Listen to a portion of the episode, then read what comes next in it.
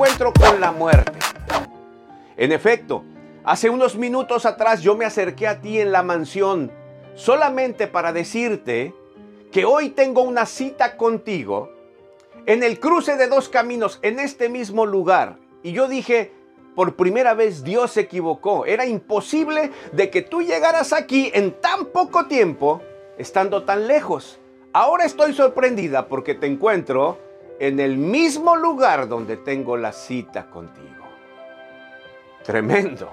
Espeluznante esta pequeña historia, ¿no es cierto? Pero lo cierto es que nadie puede escapar a la muerte. Como hay un famoso dicho, una frase que dice, cuando te toca, aunque te quites, y cuando no te toca, aunque te pongas. ¿Qué verdad es esto? Me hace también pensar en aquel famoso narco